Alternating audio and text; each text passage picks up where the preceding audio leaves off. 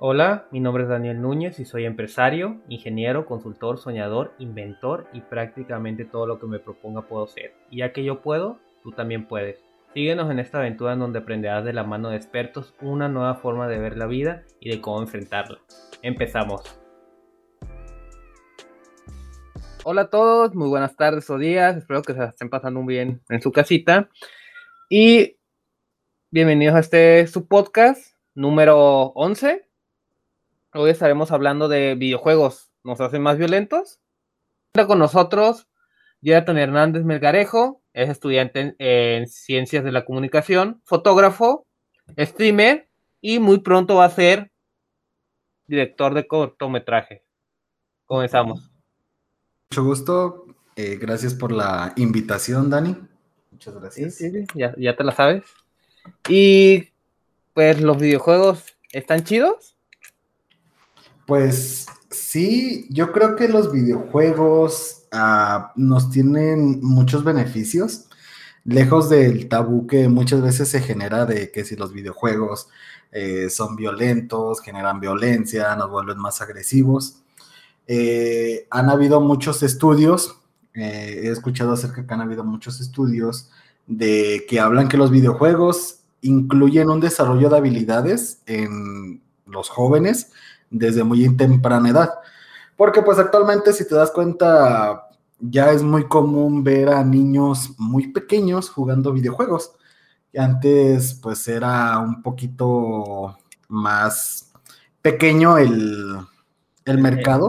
El, círculo, ¿no? Ajá, exactamente. Antes era como un poquito más, más cerrado y solamente los que de verdad eh, de hueso amarillo, como le llaman, eran los que de verdad se metían mucho en los videojuegos.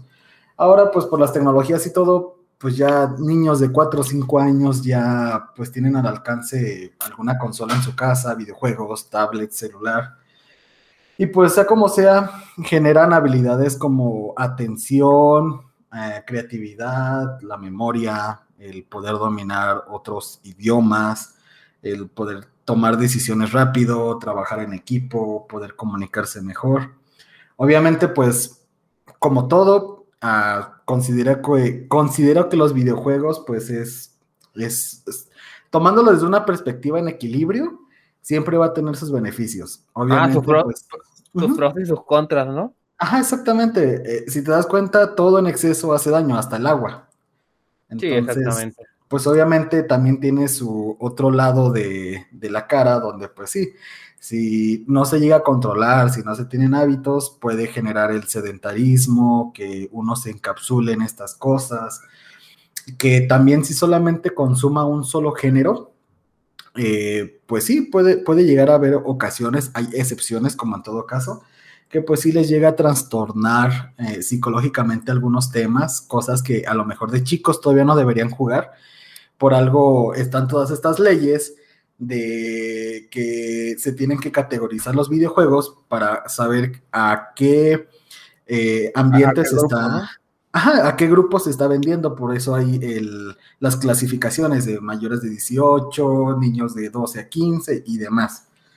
Ahí tengo una duda. No, sé que sí existen esas clasificaciones, pero ¿cómo lo hacen?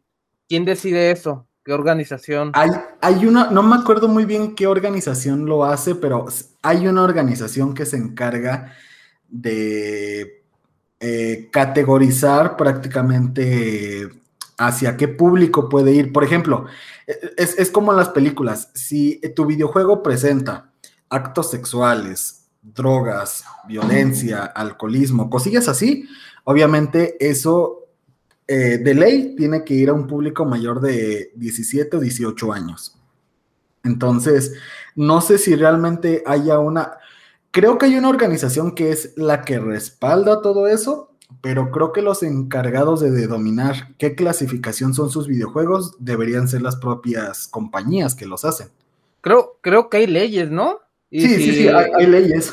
Ajá. Si, si no respetan esas leyes, que pues deben de restringir ese tipo de contenido, los multan pues con una buena suma, ¿no? Sí, son, son cantidades muy fuertes y no solamente pueden ser solo multas, se puede ser una clausura total de pues de una casa productora. Ok, y bueno, hay, mucha controversia, ¿no? De eso de, la violencia. Sí. ¿Qué tanto afecta realmente? Porque yo he visto videos, ¿eh? Videos, o sea, y los niños, y puedo decir que los niños, en su mayoría, se, encabronan, o sea, se exaltan y, empiezan a gritar, golpear y Mira, aquí, aquí hay dos temas muy chistosos que, que, quiero abordar.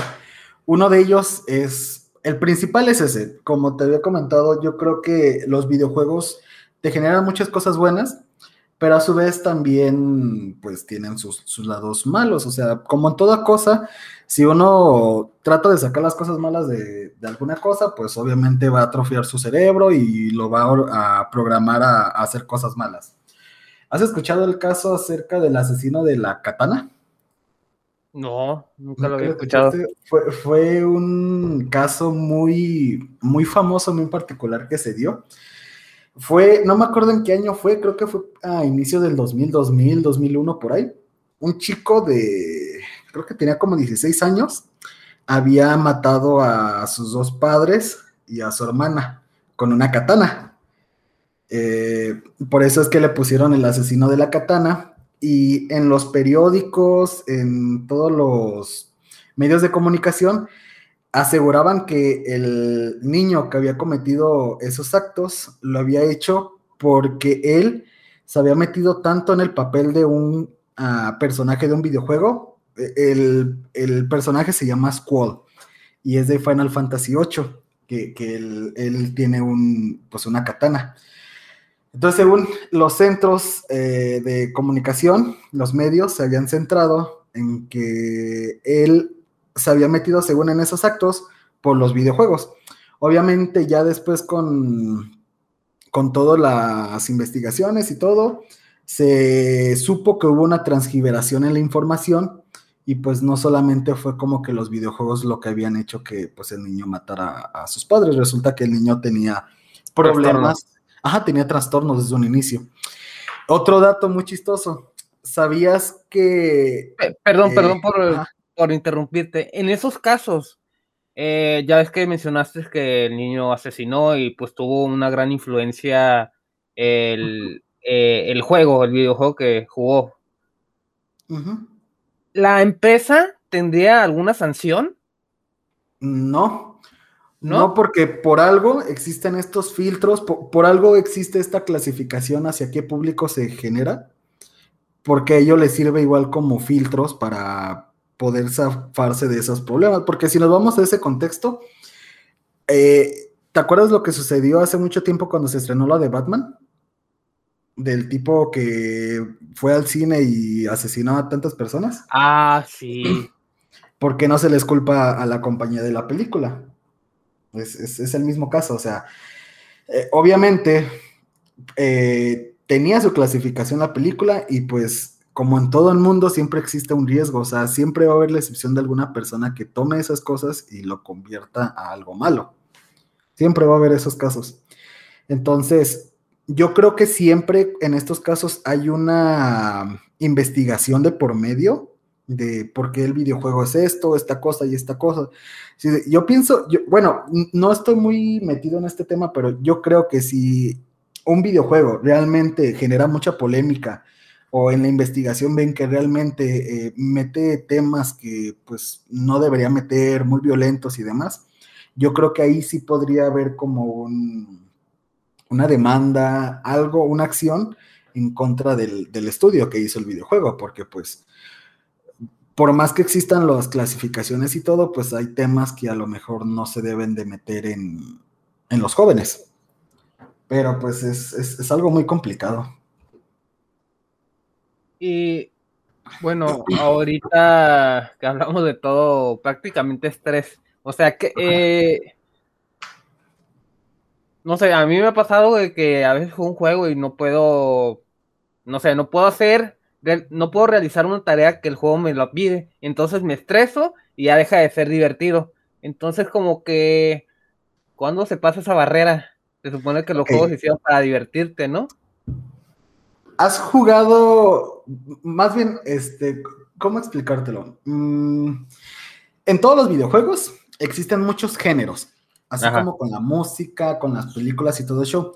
Entonces, hay muchos videojuegos que su centro de atención, su foco de atención es eso, es el que la persona se enoje, se desespere y a eso que les ayuda a ellos. Tú cuando estás en algún nivel y ves que no lo puedes pasar, ¿qué es lo que haces? Lo sigues intentando, lo sigues intentando. Eso se le llama el gusto culposo. Si no, YouTube.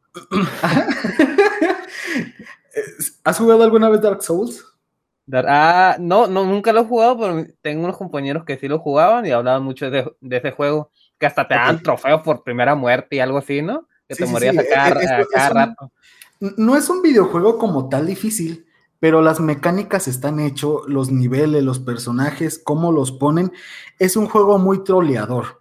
Entonces, si tú mueres, regresas hasta la última, haz de cuenta que existen hogueras donde tú descansas y para encontrar otra hoguera tienes que pasar muchísimo camino para encontrar otra. Esos son como los checkpoints. Si tú mueres, ah. regresas a la hoguera donde te habías descansado, pero pierdes todas tus almas. Las almas son como los puntos.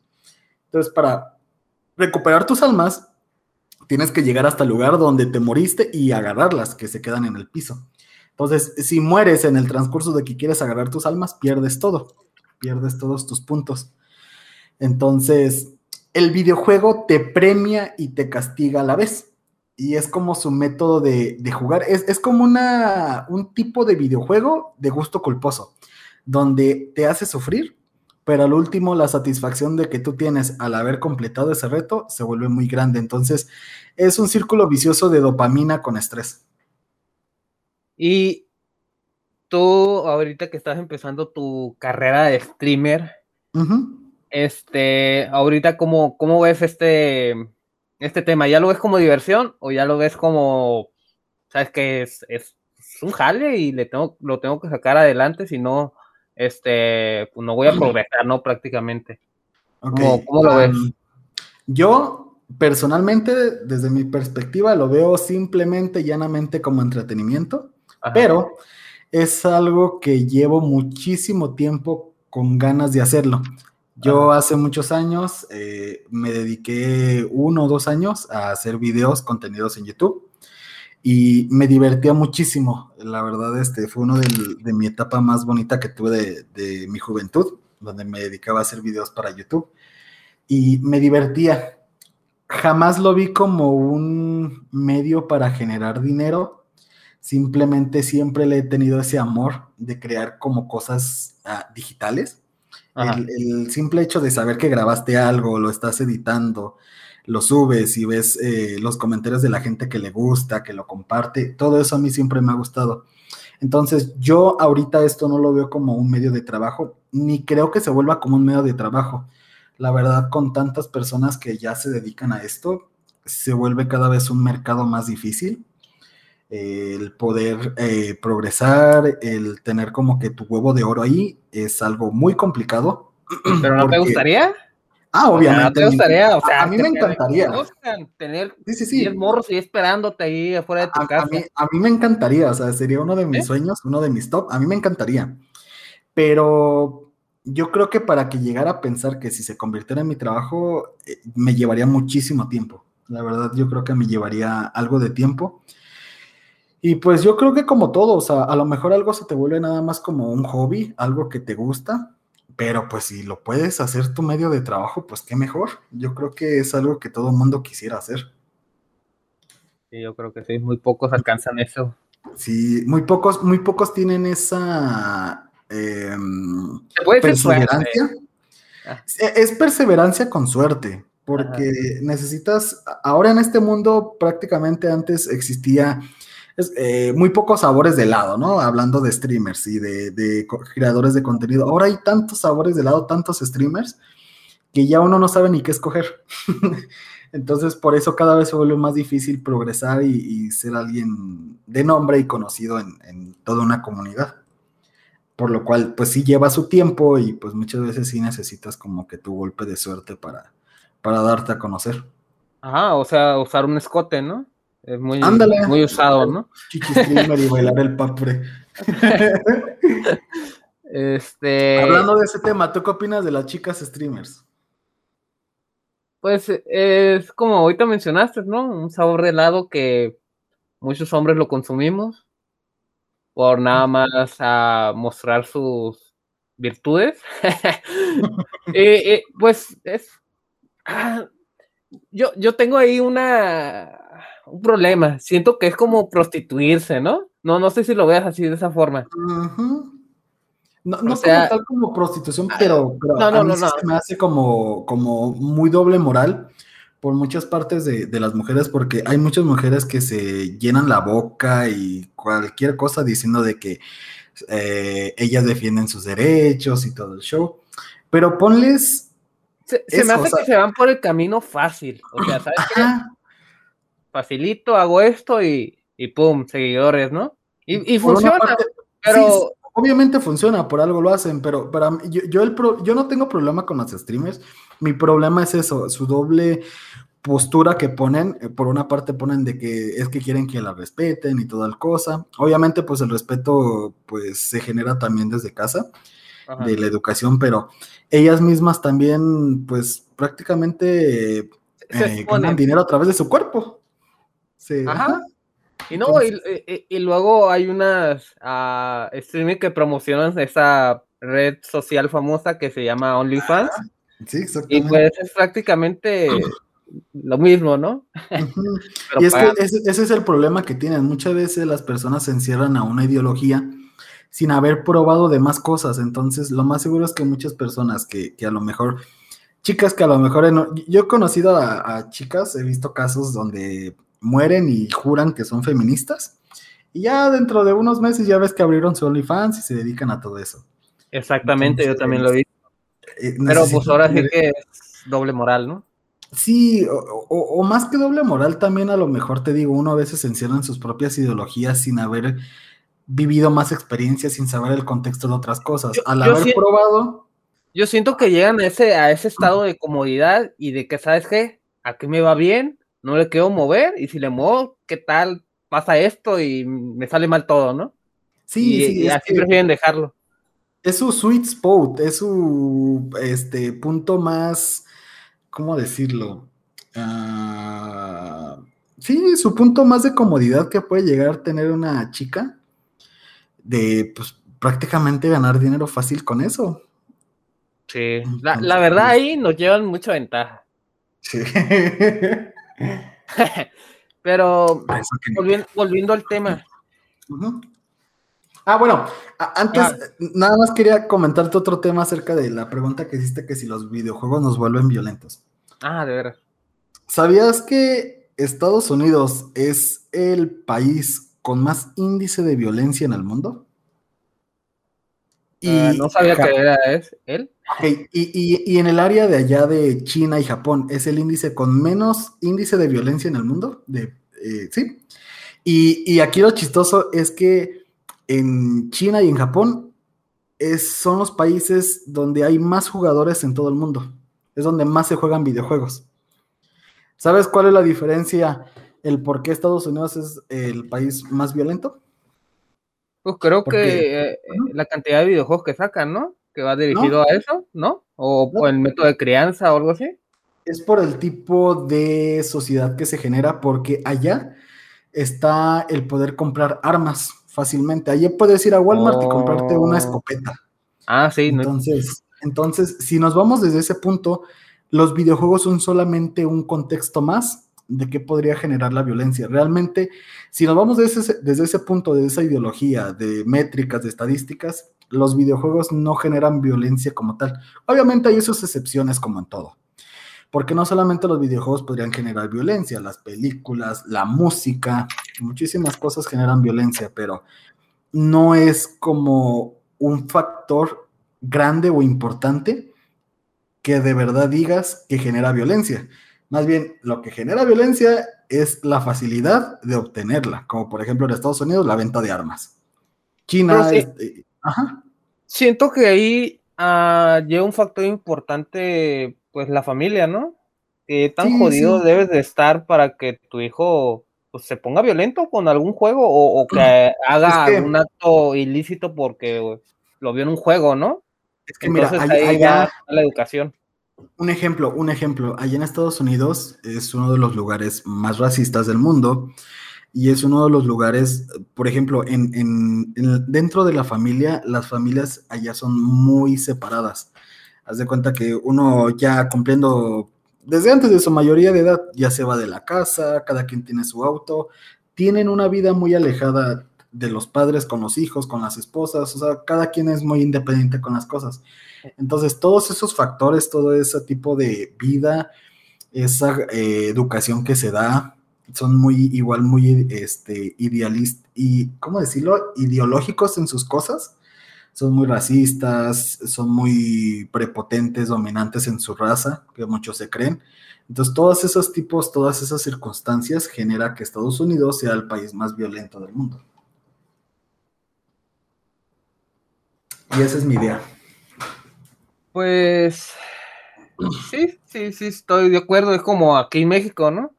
Su-. Supongo, creo que México pues tiene su historia de vi- violencia, pero pues obviamente no, no muy dirigida a los videojuegos. Y, No, es y que, estás, ah, estás hablando de, de la parte de la familia. No, aquí. Para que saquen un hijo de la casa no tienen que llamar a un juez con una orden y policías, ¿no? Y es que Hasta que el se pro- muera la mamá, ¿no? El problema aquí en México es que antes todo se solucionaba con violencia. Ve la revolución y todo. O sea, antes era el método que antes servía, porque pues no habían leyes tan Ah, estructuradas, tan hechas para, para tener una legislación mejor. Pero pues obviamente estamos hablando de tiempos muy pasados. México ha, ha- dado un paso muy importante a- al tipo de cómo se hacen las cosas.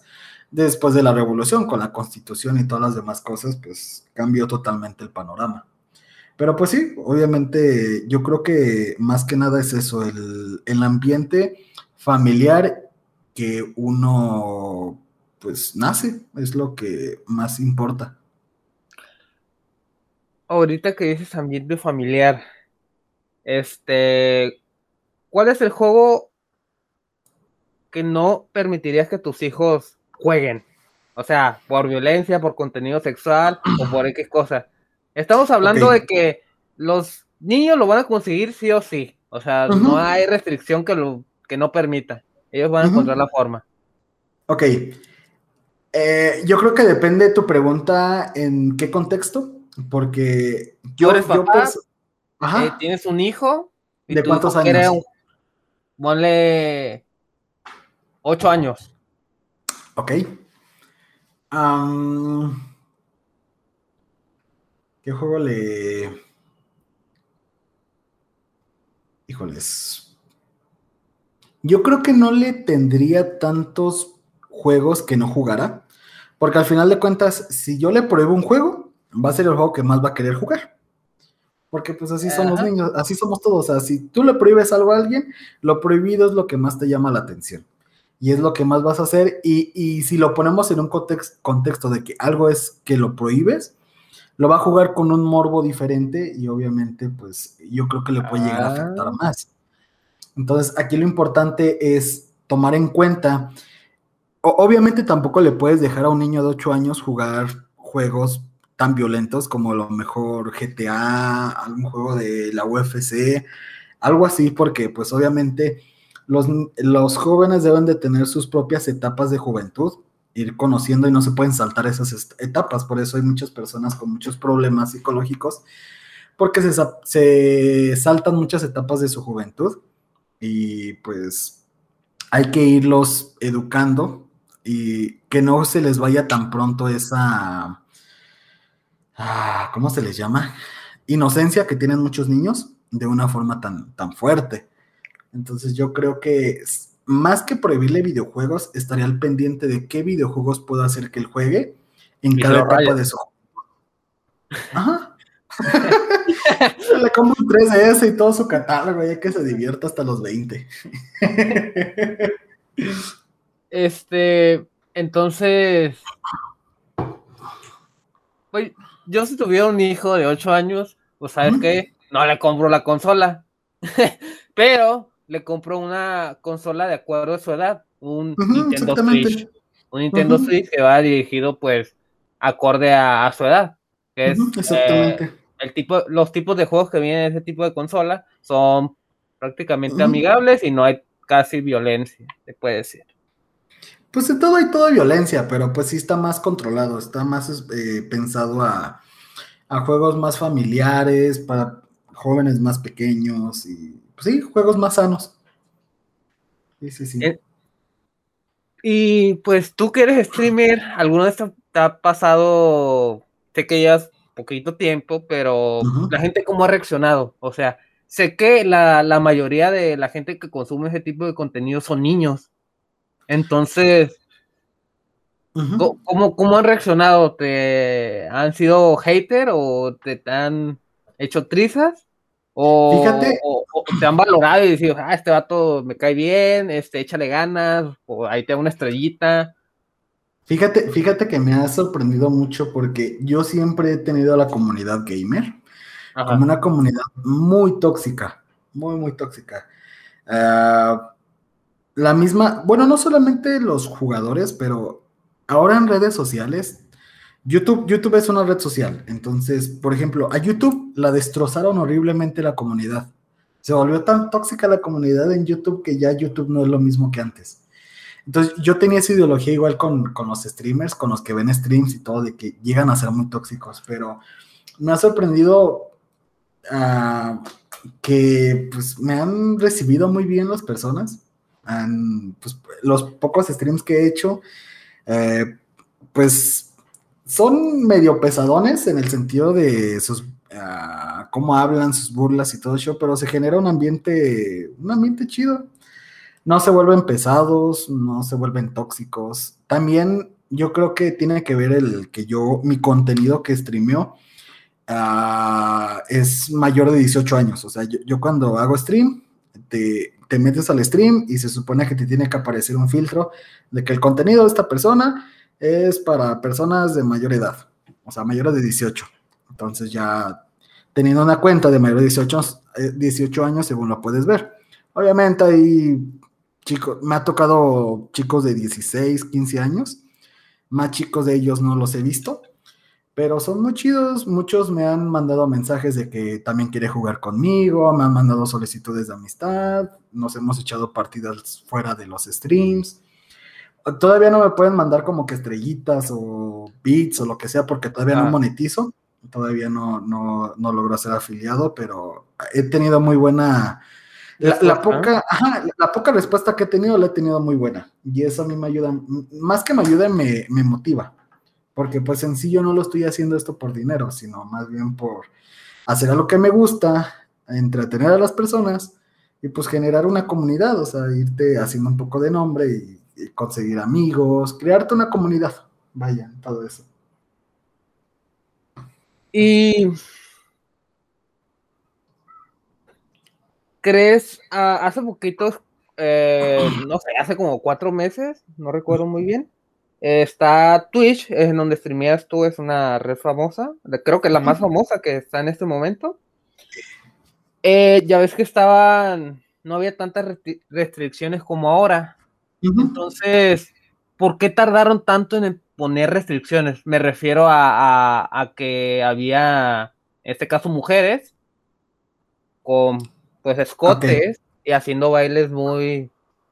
según, según, según a lo que yo he leído y he escuchado un poco, esto de los escotes y todas estas cosas no iniciaron tanto en Twitch, iniciaron en otras redes sociales que comenzaron a, salir, como por ejemplo Nimo, Trovo, Facebook Gaming, hay, muchas plataformas de streaming ahora, pero prácticamente ah, yo llegué a leer algunos artículos de que hablan de que como eran redes nuevas, utilizaban a, hacían contratos con, con, chicas, chicos famosos y obviamente utilizaban esas estrategias de marketing para atraer a público.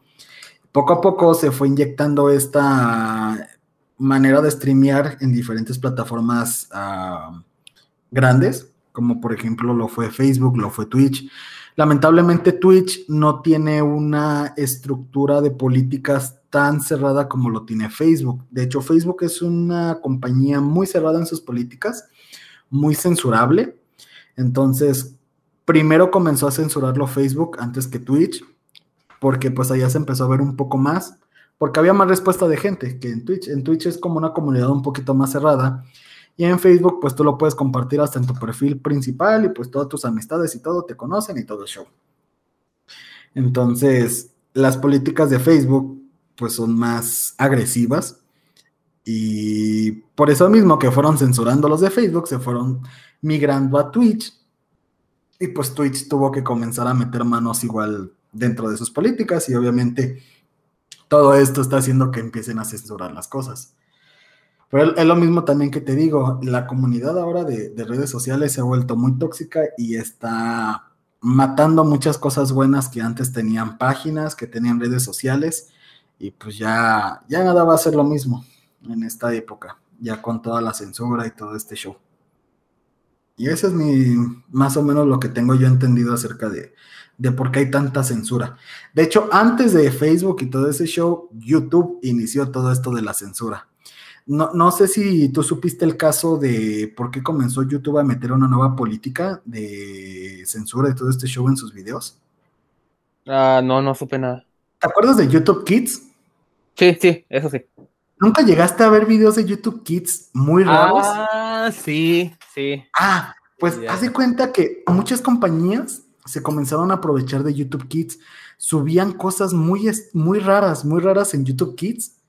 Y pues era contenido según para niños. Llegaron a. Yo, yo llegué a escuchar que llegaron a meter hasta pornografía y otras cosas en YouTube Kids.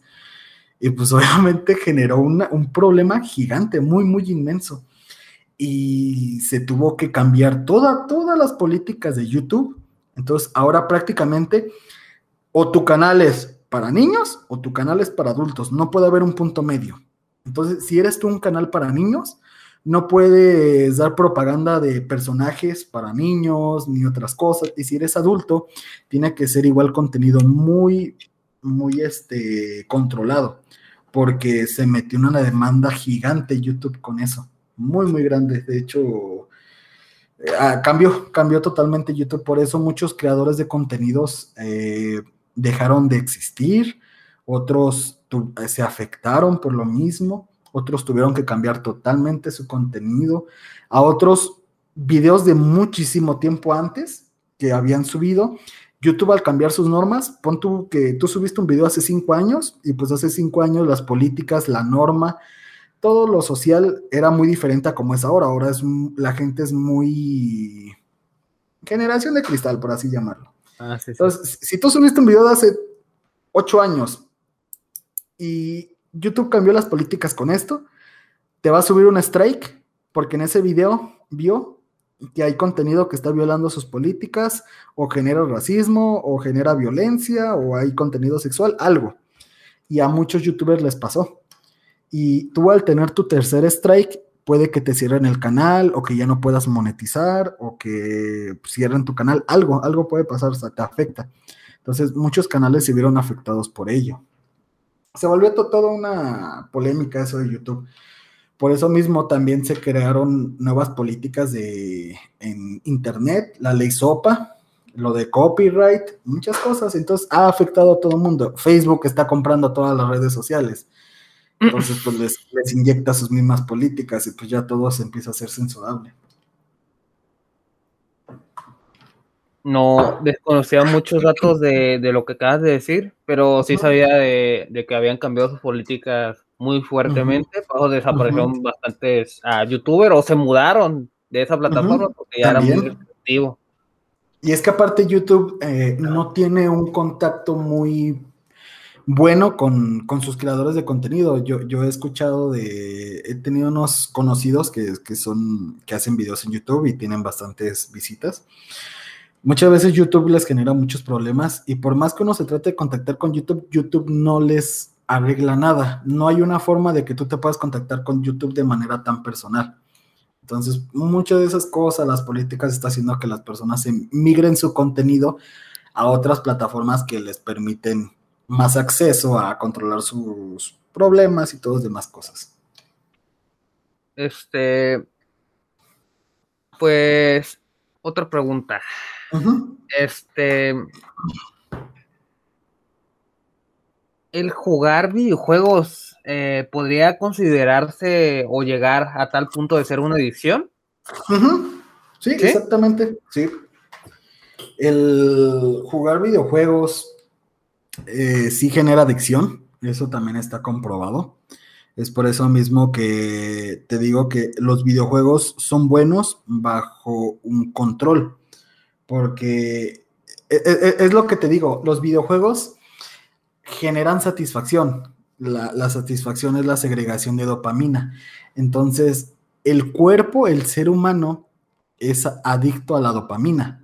Por eso hay, muchas personas que son adictas a la pornografía, a masturbarse, a las drogas, por lo mismo, porque es un subidón de dopamina instantánea que te dan las cosas.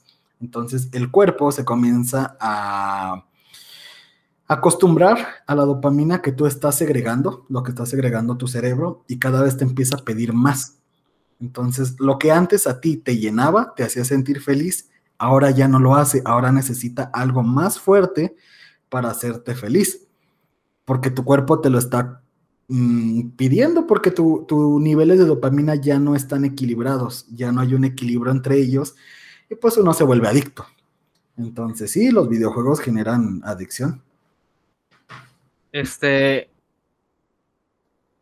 también ah, sé, que tiene más repercusiones en los niños a muy temprana edad, pero esto llegaría a moldearlos, o sea, eh, como cambiar su actitud de esos niños? Mm. O hacerlo, hacerlos dependientes, no sé. hacerlos como que, hey, este, voy a decir un nombre, Kevin, ya no, ya no juegues, ya es muy noche. ¿Crees que eso haría que, que, el niño reaccione mal? O sea, ya de tanto que es como adicto, adicto. Sí, sí, sí, ha llegado a haber ocasiones, hay, hay casos de chicos que se vuelven tan adictos que alejarlos del, de un videojuego los altera, o sea, prácticamente te transforma, no sé, te hipnotiza, no sé cómo decirlo, que, que te vuelves violento y muchas más cosas, pero obviamente no solamente tenemos que verlo desde un contexto de que está jugando videojuegos. Yo creo que también tiene mucho que ver el, yo creo que para que una persona sea sana, debe de tener interacción con demás personas. Entonces, si tú juegas videojuegos en un contexto en el que tú te encierras solamente en ello y no consumes nada más más que eso, no tienes amistades, no tienes amigos, no tienes algún hobby, no haces ejercicio, no haces deporte, no estudias, o sea, que, que ese sea como que tu centro de atención, obviamente te va a afectar muy, muy feo. Entonces, por eso se dan muchos estos casos de personas que se vuelven adictos, se vuelven personas que no pueden tener interacción con demás personas, no saben interactuar con las personas. Por eso mismo, porque ellos lo ven esto como una burbuja, como su burbuja de salvación que los aleja de todo el mundo, de todas las personas, y pues, pues te genera una satisfacción. Y fuera de esa burbuja, todo te genera ansiedad, miedo, pero es por lo mismo, porque tú nunca te supiste relacionar con las demás personas, ni nada por el estilo. De hecho, la otra vez en una clase de psicología estábamos analizando unos temas parecidos a esto. No, no, no era un tema centralizado en los videojuegos, pero era un tema de por qué es muy importante la interacción social de una persona con otra. Y habla la maestra de que ahora, con lo de la cuarentena, de con las personas, los niños, que toman sus clases en la casa, van a ser muy diferentes estos niños a los niños que antes iban a la escuela y tenían su círculo social, interactuaban, jugaban fútbol y todo lo demás. Hasta cierto punto va a repercutir mucho este sentido de la escuela en, casa. Entonces sí, es, es un punto muy importante el factor social porque prácticamente uno aprende habilidades, aprende experiencias y demás cosas que moldean en tu juventud tu forma de cómo vas a ser en el futuro. Entonces es, un contexto muy grande, más allá de solamente los videojuegos. Entonces, para terminar, sabemos que existe gente buena en los videojuegos y gente mala. Entonces, ¿por qué, ¿por qué lo hacen? ¿Por qué son malos en los videojuegos? Tenemos estas personas que usan a... que son como hackers, ¿no? Los llamamos así hacker porque usan algún método o programa para tener ventajas sobre otros jugadores.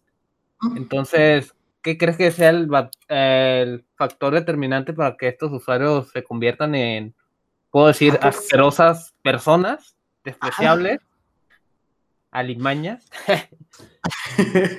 ¿Basuras de la sociedad? ¿Basura? ¿Basura? Ok, yo creo que aquí hay muchas cosas que, afectan.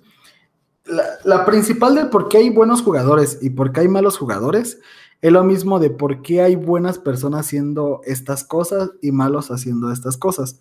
O sea, si, todos fuéramos buenos en algo, todos podríamos ser, este, a lo mejor médicos, doctores, matemáticos, filósofos y lo que sea. Entonces, hay muchas personas que nacen ya con las habilidades que son necesarias para jugar videojuegos, como la habilidad psicomotriz, el pensamiento rápido, eh, liderazgo, estrategia, creatividad, memoria visual y demás cosas.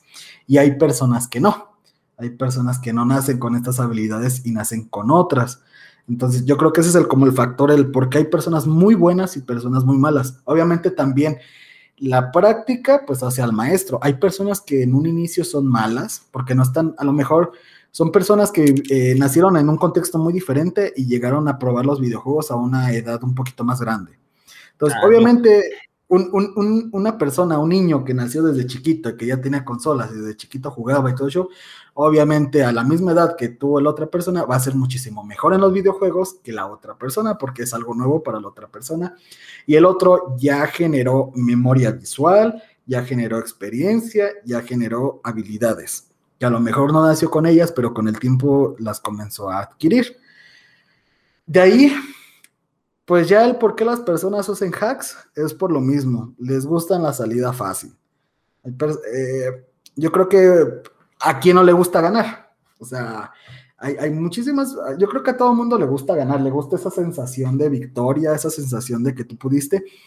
Eh, está bien chistoso esto porque pues no sé qué sensación les puede generar ganar utilizando trampas, porque pues no creo que te dé esa satisfacción, pero les gusta el camino fácil, la salida fácil. Obviamente se frustran al ver que no pueden ganar, que no pueden pasar tal cosa, que las otras personas son mejor que él. Y esa persona no quiere o no puede, o X o Y razón, eh, no quiere seguir practicando, no quiere esforzarse de más, y pues utilizan esas ayudas más fáciles. Obviamente es muchísimo más fácil hackear un juego y ganar todas sus partidas a estar dedicándole muchas horas al mes en estar practicando hasta que comiences a hacerte mejor en ello y ya comiences a ganar legítimamente. Pero sí, son una basura. Y pues llegamos al final de este podcast y espero que hayan aprendido algo o se hayan divertido. Aunque sea. Hasta, pronto. Muchísimas gracias por la invitación. Ahí cuando quieran, ya saben. Muchísimas gracias. Y lo pueden encontrar como Save Games. Está ahorita nada más en Twitch. Ahorita está empezando en Facebook. Y síganlo. Igual, denle like. Síganme a mí. Obvio, obvio. pues muchísimas gracias.